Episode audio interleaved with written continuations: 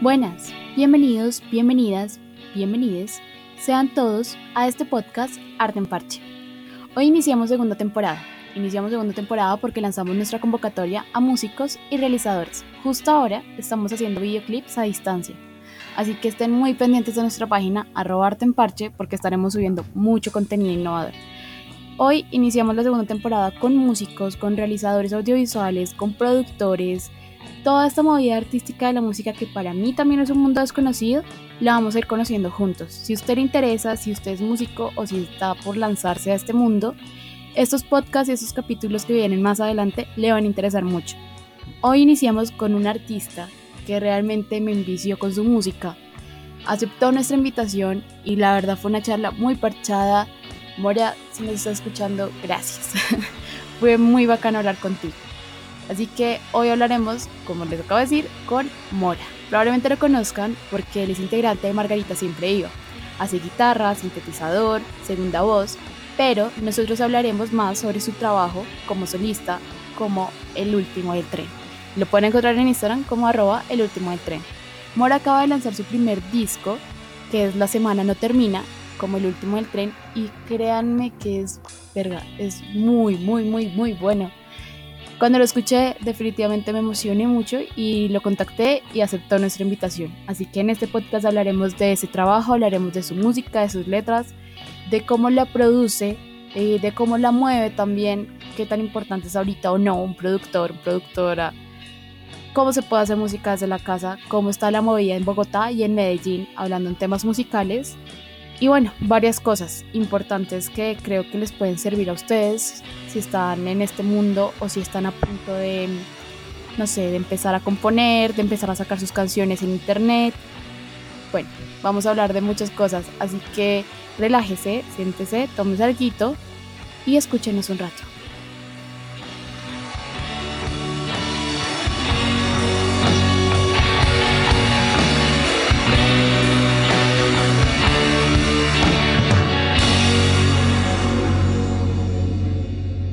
Estamos muy emocionados de hablar de tu trabajo, más porque nos encantó muchísimo tu, tu último disco completo. Estamos muy fan, así que hablaremos también de eso. Que nos emociona resto. Y la yo creo que empezar es, ¿por qué escoger el nombre El último del tren? ¿Qué te llevó a eso? Lo que pasa es que esas primeras canciones, las, yo las hice como, como en un lapso, ¿cómo lo digo? Como lo que pasa es que yo tenía un trabajo que no me gustaba, ¿cierto? Y en ese trabajo me tocaba correr el metro todos los días. Y era una mamera porque metro hora pico, 6 de la mañana, ir hasta el otro lado de la ciudad. Era una mierda. Entonces, no sé, yo era como que, ah, qué chimba ya no tener que montar el metro, no tener que ir a ese trabajo. Entonces, como que todo eso me llevó a pensar como, ah, qué chimba ser el último del tren. Como ya, literalmente el último ya. Pienso que por eso también, porque era muy charro, porque yo al principio había pensado como otro nombre, como diferente, como un nombre súper largo, pero luego dije como que no, que voy a ponerle ese nombre tan largo. había pensado algo como el último vago del vagón, porque me parece, me parece como chimba ese concepto del vagabundo que viaja en un tren todo el tiempo, como los que no ven los, los Simpsons o cosas así. Sí, pues acá, acá digamos, en, comparte sentimiento porque digamos que yo también me tengo que movilizar mucho en, en lo que es el Transmilenio acá. Y, y, pues yo cuando, cuando estaba en la universidad, yo era, la, o sea, yo era de las que cogía el último Transmilenio, medio picha y, y luego tenía que coger un bus para llegar a mi casa. Entonces era como dos viajes y era como el último, último, último. Exactamente como me tocaba a mí. Era última, la, polo de la ciudad, venir hasta el otro polo, coger un bus. Uy, sí. Y cuéntanos un poquito cómo empezaste en la música, cómo fue tu, tus comienzos en, en este mundo musical pues yo empecé a tocar en el colegio, cuando estaba como en octavo más o menos, llegó un parcero, pues, él era desde siempre como que fue muy intenso tocando piano y cuando nos daban una materia de música que nos enseñaban a tocar flauta dulce.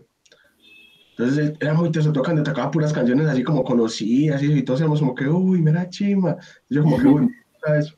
Él me empezó como a enseñar y entonces que venga, toque el piano así, me mostró como la guitarra, entonces, ah, me encarreté demasiado así, ya como que me obsesioné, como en el punto de que me acuerdo que yo llegaba al colegio, yo prendía el computador que había pues en mi casa en esa época, de un computador de escritorio normal, pues, yo tenía la guitarra al lado, y yo todo el, todo el día tocando, todo el día aprendiéndome canciones y todo el día, o sea, la goma era impresionante, literal. Entonces digo que así empecé como en el colegio, como con los parceros, en la casa, así es que uno empieza como con todo, digo yo. Sí, claro, porque vos, tú tocas la guitarra, sintetizador, haces también voz, pues en, en, Margarita es como la segunda voz, si no estoy mal, y pues ya ahorita es como vocalista de, de, tu propio disco y qué tal es. ¿Cómo es que, bueno, pues antes, para no profundizar tanto, para llegar a tu, pues a tu trabajo, ¿cómo, cómo fue empezar en el parche de Margarita? ¿Cómo fue eso? Eh, es como muy de la mano con lo que te decía ahorita, porque, por ejemplo, Cristian y Mateo o Cristiano y Márgaro, pues como los conocen. Eh, nada, y nosotros parchábamos en el colegio, es lo mismo, como que siempre estuvimos como en ese parche, como hacer música por, por puro parche, como ah, vamos a vernos en tal lado, vamos a fumar, pero ya de la guitarra, ¿me entiende? Como que siempre estuvo presente ahí, como que siempre fue el parche, entonces digo que así fue, fue como el parche, el parche, entonces ellos un día hicieron una banda y yo como que caía en los ensayos y ya, como suena, ¿eh? y ya y me metieron ahí como, porque el, el otro tecladista pues por problemas pues se salió y ya, y ahí estoy desde eso. Porque igual ellos también te apoyaron resto con, con tu trabajo de solista, ¿no? Ahorita. Claro, claro. Estuvieron súper presentes. Sí, todo, yo creo que todo, todo no tanto Margarita solamente, sino como todo el parche de música acá de Medellín, como al menos lo que llamamos la escena nosotros. Sí, todos súper pendientes. De hecho, el día que se estrenó el disco, todo el parche vino acá a mi casa y nos emborrachamos y nos ah, escuchamos. Porque, bueno, digamos, hablando de eso, ¿tú cómo sientes que es el parche allá de la música en, en, Medellín y en Bogotá? ¿Cuáles son las diferencias grandes que le ves a esos dos ambientes de ciudades? Por ejemplo, he notado que en Bogotá la gente, la gente como que, bueno, vamos a pararlo primero. Acá en Medellín uno se acostumbra a que todo lo regatea, todo se regatea, todo. Entonces, como que, parce, solo le 10 lucas, los 12 en 18, algo así, si me hago entender. Entonces, en Bogotá no pasa eso, o al menos pues yo, no, no me ha tocado ver la gente llega y le dice, esa boleta vale 50, 50 vale la boleta. ¿Me entiendes? Como que no, como que la gente tiene más ese, ese, como ese, eso en la cabeza de que eso es un trabajo normal, pues que es un, si eso, esto vale, esto vale, no es como de que, ay, vení, es que vamos parcer, no.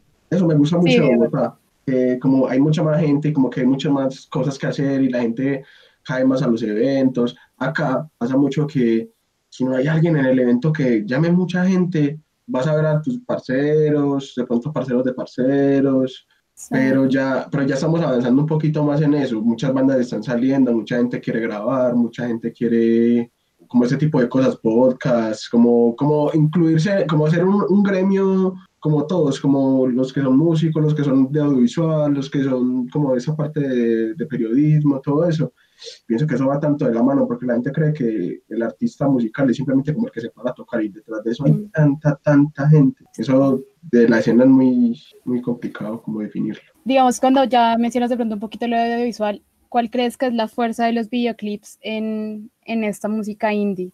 Porque digamos, sus videoclips son también hechos también como por su grupo de parche, ¿no? O pues eso uno nota. Sí, de hecho, si, si, mal no recuerdo, casi todos los videos que, que, han salido así han sido como de la misma gente conocida.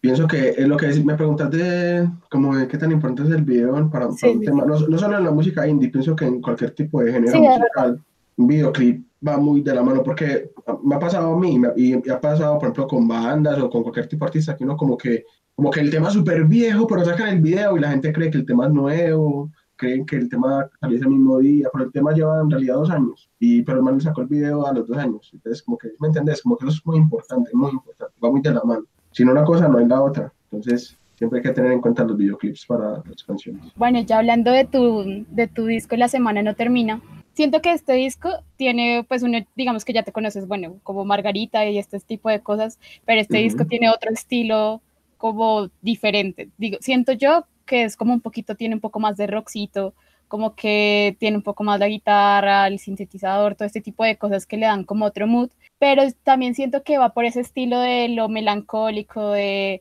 como la tristeza también pues generalizada de la juventud, ¿no? Claro, lo que te decía ahorita, ese disco, por eso le puse la semana no termina, porque para mí ese disco fue como la condensación de todo ese mal rato que vivía, de cosas que no me gustaban, de de, porque en el disco se repite mucho como de, visitar los mismos sitios, como de que el mismo sitio, la misma persona, lo que, no entender, como que todo eso como que me mamó, me mamó y me mamó. O sea, que tomé la decisión un día y dije, no, no más, y vamos a hacer música. Y desde ese día dije, Mike, solo va a hacer música y ya, y en eso estoy hasta el sol de hoy. Y, y una decisión súper difícil, ¿no? Como, claro. Como sientes que, ¿cómo, ¿cómo ha sido? ¿Cómo ha sido esa decisión de dedicarte pleno a la música? No, creo que ha sido la mejor decisión que tomé en la vida. Esa fue la mejor, mejor decisión. Porque, por ejemplo, un día estoy grabando, un día tengo que producir a alguien o así, y yo no lo siento como, como trabajo. ¿Me a entender? Es como normal, me gusta, como que me pagan por hacer algo que haría gratis. Entonces, eso es como lo más importante, que uno no sienta que el trabajo es trabajo. Sí, totalmente de acuerdo. Creo que pasa mucho pues en general en el medio artístico, que, que muchas veces aceptamos trabajos como que no nos gustan, como lo que te como que toca porque toca, hay que vivir de algo. Pero cuando se decide vivir de plano de lo que a uno le gusta, es, es una decisión muy complicada, pero creo que vale la pena claro. cada minuto. Después de que la tomas, uno ya como, esto era lo que tenía que haber hecho mucho. Yo tengo una duda y es porque no estoy segura. Y es como hay una canción que vi que es Ola Negra, pero no sé si esta, esta, es un EP diferente o está incluido también en el disco. No, ese lo tiré como un single así solo. EP diferente. Sí, porque ese tema lo, lo, hice en la pieza y ya subámoslo, a ver qué, dice la gente. Y lo subí lo dije así como, como, pensé en meterlo en el disco, pero como que se me salía ya mucho del color del disco, entonces mejor lo dejé como por separado. Me parece que más adelante quisiera experimentar más con esa música un poquito más new wave, post-punkera, bailable, sin pop, cold wave, toda esa combinación de sonidos así como electrónicos, me, me, interesa mucho, más que todo con sintetizadores, máquinas de ritmos, parece muy interesante, quiero experimentar más con eso en un futuro. Entonces creo que eso es como dejar la puerta abierta a la gente que lo escuche, como que, ah, bueno, este man ya se había tirado por ahí hace un tiempo. Sí, claro, hay diferentes como moods y como que variantes de tu música a mí me parece muy bacano que vi en varias entrevistas y varias cosas interesantes de, su música y es que les decían también que esto era, o sea, que este tipo de música que ustedes están haciendo va también como, ahorita se está viendo más, como que está creciendo, ¿verdad? Tipo los 90, cuando estábamos también en este mood de las bandas que estaban creciendo, oh, claro que era un poquito más rock, pero eh, digamos que yo hago una, una como comparación ahí y es que digamos que en los 90 venía también eso, como la tristeza y la desesperación y que todos, o sea, que todos veníamos en una vaina tremenda porque en los 80 fue una época jodida en Colombia, bueno, todavía estamos jodidos, pero, pero digamos que ahí fue más, más en, generales, imagínate. Entonces, y claro, en los 90 fue como eso después de, de toda esa tormenta, como bueno, la juventud, no hay, no hay futuro. Digamos que el cine ahí, Rodrigo de No Futuro, todo este tipo de, de, cosas que salieron en los 90 y ahorita creo que también se está viniendo esa ola de, generalizar ese tipo de cosas en la juventud, como que también a veces estamos como desesperanzados. ¿Tú sientes que esto es como, sí, como la representación de lo que estamos viviendo actual? O sea, su música representa ese sentimiento colectivo actual de la juventud. Yo pienso que sí, pero eso es algo que sale como, como involuntariamente, porque es como uno simplemente habla de lo que vive y lo que ve. Por ejemplo, en esa época la gente porque estaba como con esa rabia, porque si hoy en día lo que, decís, lo que decís vos, si el Estado y el país hoy en día está vuelto mierda, antes era mucho peor. Entonces, como que hoy en día hay un poquito más de libertades en cuanto, digamos, a la juventud más que todo, a los rockeros, que antes la gente los discriminaba tanto, hasta los policías los, los secuestraban, les cortaban el pelo, bueno, cantidad de cosas que pasaban. Pero sí pienso que cada generación dice lo que quiere decir de manera muy diferente, porque pilla que más o menos como, como en esa época, los 60, ese rock and roll tan diferente al, que, al de los 70, al de los 80, al de los 90, y mira que es todo como cada persona dice lo que siente y lo que ve diferente, por eso cada música suena diferente en cada década, porque no está pasando lo mismo. Pienso yo que es así. Eh, de pronto, sí, hablamos de cosas de la juventud porque pues somos jóvenes y obviamente estamos viviendo eso. Ya cuando estemos más señores hablaremos más de, no sé, las aprendizajes de la vida, yo no sé, quién sabe qué pasará. Sí, es verdad. Digamos, en, en términos ya, cuando tú dices que, digamos, haces tu música en tu cuarto solo, y pues veo que tienes como también esa vaina de tu producción musical dentro de tu cuarto, ¿Cómo se fue dando eso? Porque, digamos, mucha gente se, se para y se frena, es porque, digamos, dice, ay, no, es que yo no tengo tal cosa, entonces no puedo hacer música, si yo no tengo tal, el último computador o el, el, último micrófono, entonces no puedo hacerlo. Pero pues yo creo que este tipo de, de parches y de grupos que están ya teniendo buena importancia en nuestro país demuestran que la música se puede hacer es con lo que no tengas, lo que importa es como lo que estás contando, ¿no? Yo conozco gente que ha hecho música con celulares, literal. De hecho, yo empecé a grabar así con mi primo, empezamos en rapea, entonces yo le, le, empecé a producir a él. Yo tenía un computador, una mierda, no tenía interfaz, mejor dicho, pues literalmente con nada, con las uñas. Y lo grabamos desde el celular y eso el audio lo pasábamos al computador y sonaba medianamente decente. O sea, digo que si uno tiene ganas de hacer algo, encuentra la manera. O sea, uno se vuelve intenso, uno, uno es tan intenso que uno encuentra la manera de hacerlo por ejemplo, mis, las cosas de producción que yo he conseguido, las he conseguido así como de a poco, o pagando las que, que, y, o que lo que me entró acá de una, meterlo aquí a esta inversión. Pero es como lo que te digo, si uno tiene ganas de hacerlo, uno encuentra la manera. O sea, no, si uno no tiene excusas para hacer las cosas, se tienen que dar, se tienen que dar. Porque, por ejemplo, yo he conocido mucha gente que, que pagó un montón de plata por ir a un estudio súper profesional, que le cobran un millón de pesos del día, si no es que es más, y, yo comparo los resultados como con cosas que hemos hecho compañeros en la casa o gente que yo he visto que sé que producen en la casa o tienen un estudio, pero en la casa pues es un estudio sencillo. Y pues nada que envidiarle, la verdad. Son detalles pues que obviamente la calidad de una grabación va a sonar diferente en un estudio como va a sonar en una casa por muchas razones. Los ruidos del exterior, bueno, X cantidad de cosas. Pero, pero no, no es como relevante a la final. Porque vos si te gusta una canción, puedes ser grabada con un, con un celular, lo que lavan estos días con los muchachos de Margarita en un ensayo que que Silvio sacó sus primeras canciones grabadas con, con Silvio Rodríguez, sacó sus canciones en una caseterita así chiquitica. Y mm. la gente le prestó atención, ay, cómo suena de nunca ese audio, vale ese ruido. Luego la gente decía como que, uy, qué canción tan buena. Sí, total, de acuerdo. Digamos, ¿cómo ha sido tu, tu experiencia con las productoras, con discografías y este tipo de cosas? ¿Qué tan complicado ha sido? ¿Qué tan sencillo de pronto ha sido? Porque también ahorita siento que han surgido bastantes discográficas, pero más abiertas, como a nuevos estilos, como a nuevos grupos, como que intentan apoyar esa, esos nuevos músicos. Entonces, digamos, ¿cuál ha sido tu experiencia con ese tipo de, discográficas, de productores?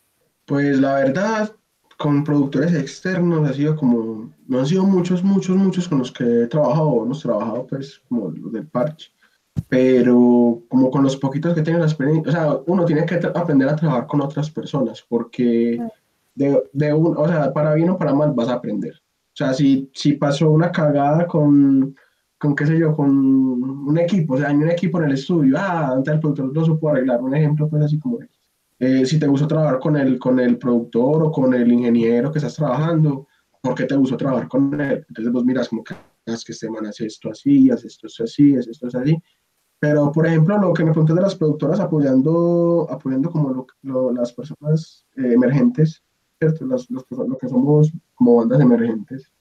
Hay gente que, que, le mete mucho la moral y ni siquiera le importa la plata. Como que llega y no, pasa, si yo te grabo y si eso da plata algún día, pues partimos y todo bien. Y eso me parece una chimba, o sea, me parece una chimba la gente que quiere ver a los otros haciendo música y quiere ver a los otros sacando discos y como que la plata pasa a un segundo plano, eso me parece una chimba. Hay mucha gente así, que chimba. Igual hay que entender que esto es un negocio a la final también y como mucha gente quiere, quiere verte como en la cima y quiere verte súper bien, así no tengo un peso, hay gente que solo te quiere ver en la cima para para que estar más en la cima que vos.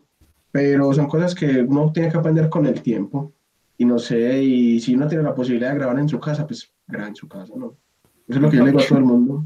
Sí, pues si no tienes necesidad de ir a pagar en otro lado, ni tener, ni siquiera pagar, pero gastar, qué sé yo, pasajes, o no que no te da la gana simplemente grabando casa, vos mandas tu producción y, Volviendo, digamos, a tu disco, ¿cuáles fueron tus, como tus influencias, tus referentes para, para hacer este disco completo ya? Siento que el mató, digamos, un poquito Perrazón de Beach, este tipo de bandas como que uno ya conoce, pero siento que hay otros mucho más fuertes y la verdad sí curiosidad, me gustaría saber cómo, cuáles fueron esos referentes fuertes. Creo que un disco muy fuerte, no tanto para el sonido de la música, pero sí como, como el concepto de hacer un disco completo. Me, cuando salen las canciones me impresioné mucho con Bocanada, el disco de Cerati. Solo para pues, el primer disco de Cerati, solo. Ah, no, el segundo, el segundo, qué pena. y, y me, me, obsesioné mucho como la forma de composición del man, porque vos escuchás ese disco y como que tiene, son como un montón de discos juntos en uno, porque cambia mucho, porque empieza súper super balado y termina por ya todo sintético, como una farra, entonces yo dije, qué chimba Sí, ellos empezaron a, a experimentar esto, ¿no? Igual también en este disco también experimentas con el sonido bastante. Digamos, yo he estado también haciendo entrevistas en como en los primeros capítulos de este podcast a ilustradores, escritores y este tipo de cosas. Siento que escribir una canción es muy parecido a, bueno, es como en general hacer como una obra, o sea, como una ilustración, como ese tipo de cosas.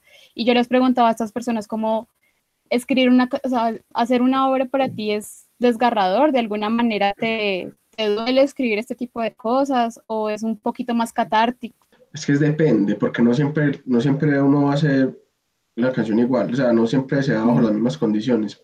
Como un día puede que me sentí con rabia por algo, o lo que vos decís, hacer una catarsis o exteriorizarlo, uno como que se sienta y, a veces uno ni siquiera es con la guitarra, sino que simplemente escribe la letra y luego le encuentra una melodía o tenés una, un riff y le buscas una melodía y luego le pones una letra.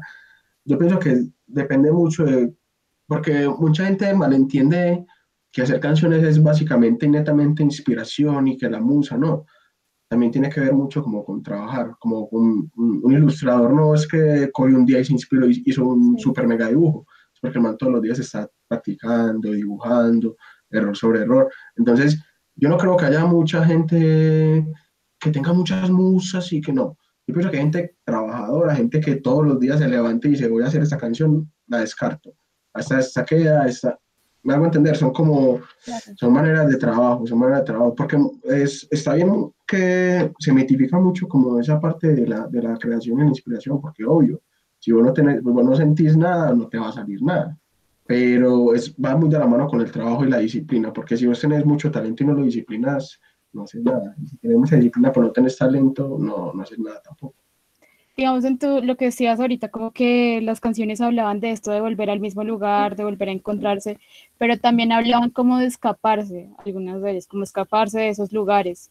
Eh, ¿Sientes que, digamos, eso es un tema importante para ti en, tu música, como retratar eso, el querer escapar de esos lugares que uno siempre por X o Y motivo va a volver? No, yo creo que si es, si habla como de escapar de, no tanto de lugares, sino también a veces como de momentos, de personas, de actitudes de uno mismo, porque, porque no sé, es que mucha, uno tiene que convivir a veces con unas cosas que uno no quiere o no quisiera, uno quisiera como simplemente irse de eso, pero no se puede porque la vida no es como uno quiere, ¿cierto? Entonces es como que sí, uno en, en unas canciones uno puede hacer lo que quiera, es como un álbum es como una serie, entonces usted cada capítulo le puede dar el giro que quiera, entonces es como jugar con esa realidad, como, como en esa realidad no es libre, como en las canciones usted es libre, entonces me parece interesante jugar con ese concepto de, dejar las cosas y de abandonar y cambiar y la rutina a mí me mata, yo odio la rutina, yo odio hacer lo mismo todos los días. En tu disco hay una dedicatoria a Juan y no sé, me gustaría preguntarte un poco más por esa historia, porque esa dedicatoria, eh, de pronto como si la puedes compartir, si quieres también. Sí, Juan fue un amigo como de todo, no, pues de toda, la vida no, pero sí de mucho, mucho tiempo. Él, era el mejor amigo de Márgaro. Pues nada, él, él tuvo una muerte pues lamentablemente violenta en el municipio donde vivimos. A él lo mataron por, bueno, por, porque la gente es una gonorrea y bueno, y eso pasa. Pero no, él, era una persona que, pues a pesar de que era muy loquito y muy estallado, es como que siempre estaba en todos los toques y, en todos los parches. Por ejemplo, la, la vez que fuimos a Serio Picnic, él fue con nosotros y, como que él siempre, pues él siempre era una persona que le gustaba mucho parchar. Y la muerte de él nos dio muy dura a todos, hasta las personas que no lo querían tanto, fue como que, uy, pero ¿cómo así? Porque él siempre estaba en todos, ¿me entendés? Fue como, uff, como, como un choque a la realidad que, que uno muchas veces no quiere no quiere ver o que es tan lejana de uno porque uno no la vive y uno la siente tan cercana cuando le toca, uno es como que, uy, si está pasando, si está pasando algo. Pero sí, me, me, pareció bacano hacerle una dedicatoria a él, al menos que, que queden, queden los recuerdos de la gente, que es, como dice Mateo, el único olvido, la única muerte es el olvido, entonces ahí quedó al menos plasmado en internet. Sí, ahí quedó, no, pues ahorita más, nuestra memoria. Em, digamos, también es interesante ahorita, no sé si tienes algún referente también en, en, el cine o algún referente que te guste, porque ahorita se está viendo mucho la movida del cine en, en Medellín, pues con Catalina Arroyave, con los Días de la Llena, también los Nadie, que de hecho los representa también esta juventud pues nostálgica y perdida que, que tenemos, pero que también tiene las ganas de luchar, ¿no? Y de salir de, buscar. Entonces, no sé si tengas algún referente cinematográfico o algo así que también te inspire, que te lleve algunas ideas.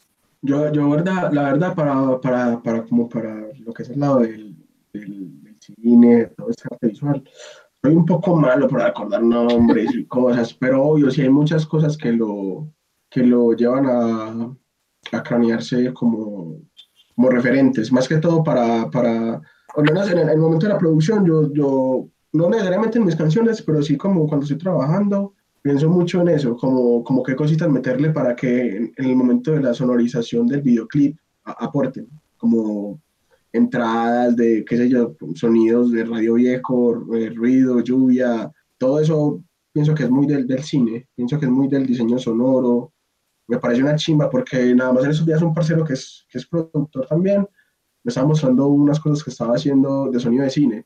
Yo como que, voy parce, vos cómo hiciste eso, es que no, con una lechuga, y es así, no sé qué, y sonaba pues súper brutal, y yo, muy volado, muy volado, pero dar, así claro, claro, como un referente que yo te diga, este director, no, no, la verdad no. ¿Tú sientes que, digamos, que si tú vivieras en otra ciudad que no fuera Medellín, tu música sería totalmente diferente. O sea, al igual que cada artista es como permeado por la ciudad donde vive, lo que hablamos ahorita la experiencia, pues buenas o malas, eh, las, las, las, que viven en su ciudad sientes que mm, cómo influye también Medellín, pues ya hablamos un poco como el viaje, el metro, todo ese tipo de cosas, pero cómo también influye un poquito más Medellín en, en su música, en tu música en específico. Es que es como lo que te decía ahorita, uno habla, depende de lo que lo que lo rodea. Pues, como por ejemplo, vos escuchas la música por allá de los países nórdicos, de Rusia, y es, una música súper templada, como súper fría, súper... Uh, cambio, Medellín hay como tanto movimiento de tanta cosa, como que esto cambió un día, este, este muro lo pintaron de morado, el otro día lo grafitearon, el otro día lo volvieron a pintar de blanco, entonces fue un accidente. ¿Me entiendes? Es una ciudad como tan ajetreada que pasan tantas cosas que uno, uno ni siquiera sabe qué está pasando, si está pasando algo. O sea, es como muy loco, pero sí, lo que me decís de que si hubiera sido de otra ciudad, la música sonaría muy diferente, sí, sonaría muy diferente, porque me acuerdo cuando fuimos a la costa a ver unos grupos de música de rock indie, yo quedé como uy, ¿cómo putas hacen esta música aquí con este calor? Así, no sé. me pareció súper chima que sonara, tuviera un sonido como tan, tan de allá, como, uy, así es una lindy de Barranquilla, así es una lindy de... Me parece una chimba eso de... Así es Bogotá, Bogotá también tiene como su sonido, como, uy, esto suena lindy de Bogotá. Entonces me parece una chimba eso. Y eso es como inconscientemente también a veces como que ah, simplemente la forma de pensar de uno, hasta el mero acento, hasta el mero acento tiene que ver en eso, digo yo me parece una chimba.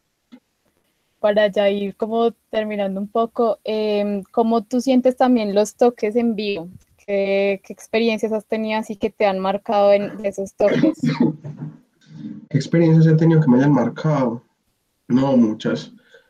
Por ejemplo, Uy, una vez que pensé que se me iba a dañar el teclado en Bogotá, que uy, me pegué una amputada porque viera que el ingeniero de sonido estaba todo loco, todo y no sabía qué estaba haciendo y yo no. Entonces yo era bregando a arreglar, un, o sea, en pleno concierto, como las dos últimas canciones, yo era ahí como, no, no, no, no, ¿qué hago, qué hago, qué hago, qué hago, qué hago? Y ese día fue de los días que más bien nos había ido, pues, en cuanto a muchas cosas. Y, recuerdo que todos me, me, gozaron después porque yo era como que ese mero berrinche, pues, cuando, me, cuando llegué a mi casa y conecté el, el, controlador, pues, el piano, estaba funcionando excelente. De muchas veces uno hace berrinches por bodas que la presión, ¿no? La presión del momento también, como tener al público ahí como mierda. También, también me acuerdo que en el Picnic cuando salimos y ese montón de gente, uff, yo me quedé, recuerdo que en un tiro de una canción me quedé como, como, como quieto, yo y marica, uy, como que fueron milisegundos, pero fue como que, uy, la verdad que estoy tocando, porque claro, de toda esa gente, y yo era como, como, vieron que hay tanta gente ahí viéndonos, fue muy loco. Y que aquí en Bogotá se les, se les quiere mucho esa música, sí. resto, resto, resto aquí se aprecia mucho. Em, te iba a decir que, Em, este, este último disco que, que te hiciste, ese sí no lo has tocado en vivo, en vivo, en vivo, digamos, para Parche, ¿verdad? No sé si no, se, no se. Obviamente, pues las circunstancias también, que, como que jodieron muchos planes. Y esos toques virtuales a mí como que no me convencen mucho, me parece que no, no sé, no es como la misma interacción, no es, no se disfruta igual, no te puedes tomar una pola con la gente, esperar el toque, no, no sé. Aunque he pensado, he pensado como, no sé, es mitad de mes, pues eso es como una idea que tengo en la cabeza, como hacer una transmisión así en Instagram en vivo, tocar los temas y ver qué pasa. He pensado, o, no sé si grabar un video y subirlo con los temas tocando en vivo con la banda. Voy a ver qué pasa. Creo que la virtualidad ha abierto muchos caminos. Obviamente cerró muchas cosas ahorita por todo, pero, pero siento que son opciones, son opciones muy interesantes que se pueden hacer. Y, Pero sí esperamos más adelante como verte en vivo y tocar esto en vivo y lo que tú dices, la experiencia es totalmente diferente, sentir la música ahí al frente, el, hablar con el amigo ahí tomando una pola y escuchar, no, es, es una vaina totalmente diferente. la experiencia, pero, ¿no pagas por eso? Sí, claro, exacto, uno pagas por la experiencia, pero yo creo que ahorita mm, este tipo de cosas virtuales también hacen como esa vaina, como dar esa esperanza de que pronto se va a poder ver de otra manera. Mm, eso es como la idea, eh, pues nosotros queríamos era hablar como de tu trabajo, como de tus inspiraciones. Eh, no sé si tú si haces algo más aparte de la música, si tengas proyectos que se vienen más adelante para estar pendientes. No, eh, yo solo me dedico a esto ya, producción musical y tocar en vivo, lo que estoy haciendo en este momento. pero nada, se vienen, tengo pensado sacar un single como de un EP que voy a tirar otro año, eh, no sé si en principios de enero, finales de diciembre, puede que esté saliendo, no sé, aún está como en veremos. Estoy hablando con mi productor que es Julián Castaño, es el con el que yo parcho y produzco pues con él y trabajo con él. Estamos como viendo qué, qué, qué lanzamiento hacer para final de año con el último del tren. Y en cuanto a noticias así como de general, se está cocinando algo nuevo con Margarita Siempre Viva, se está haciendo un nuevo disco por ahí de voto la, el, ¿cómo se dice? La chiva. Estamos grabando un nuevo disco. Eh, nada, y la idea es que el otro año retomar los conciertos, viajar. Tengo pensado ir a tocar La Semana No Termina en Bogotá, en Cali. Entonces, la idea es como esa, hacer una mini gira a tres ciudades con la full banda, tocar el, el disco, eh, presentar nuevas propuestas de formatos. Eh, lo que te decía, quiero hacer esto el último de tren quiero transformarlo en algún formato un poquito más electrónico, más bailable, que sea como más de farra, como para cerrar la, la fiesta, me, imagino algo así. Entonces esa es como la idea. No, pues ahí estamos pendientes, queremos verte en vivo y apenas puedas venir a Bogotá, por favor, por favor. Para finalizar ahora sí bien, bien, lo que hacemos es que te queremos preguntar, ¿qué le dirías al Mora pequeño que estaba empezando en la música, si te pudieras devolver en el tiempo, ¿qué le dirías a, ese man que estaba empezando hasta ahora? Hmm, que se dedique más de lo que, que se dedique, que se dedique mucho, que, que sea más intenso lo que va a hacer. Porque para llegar hoy en día sería más teso, sería, sería más cosas.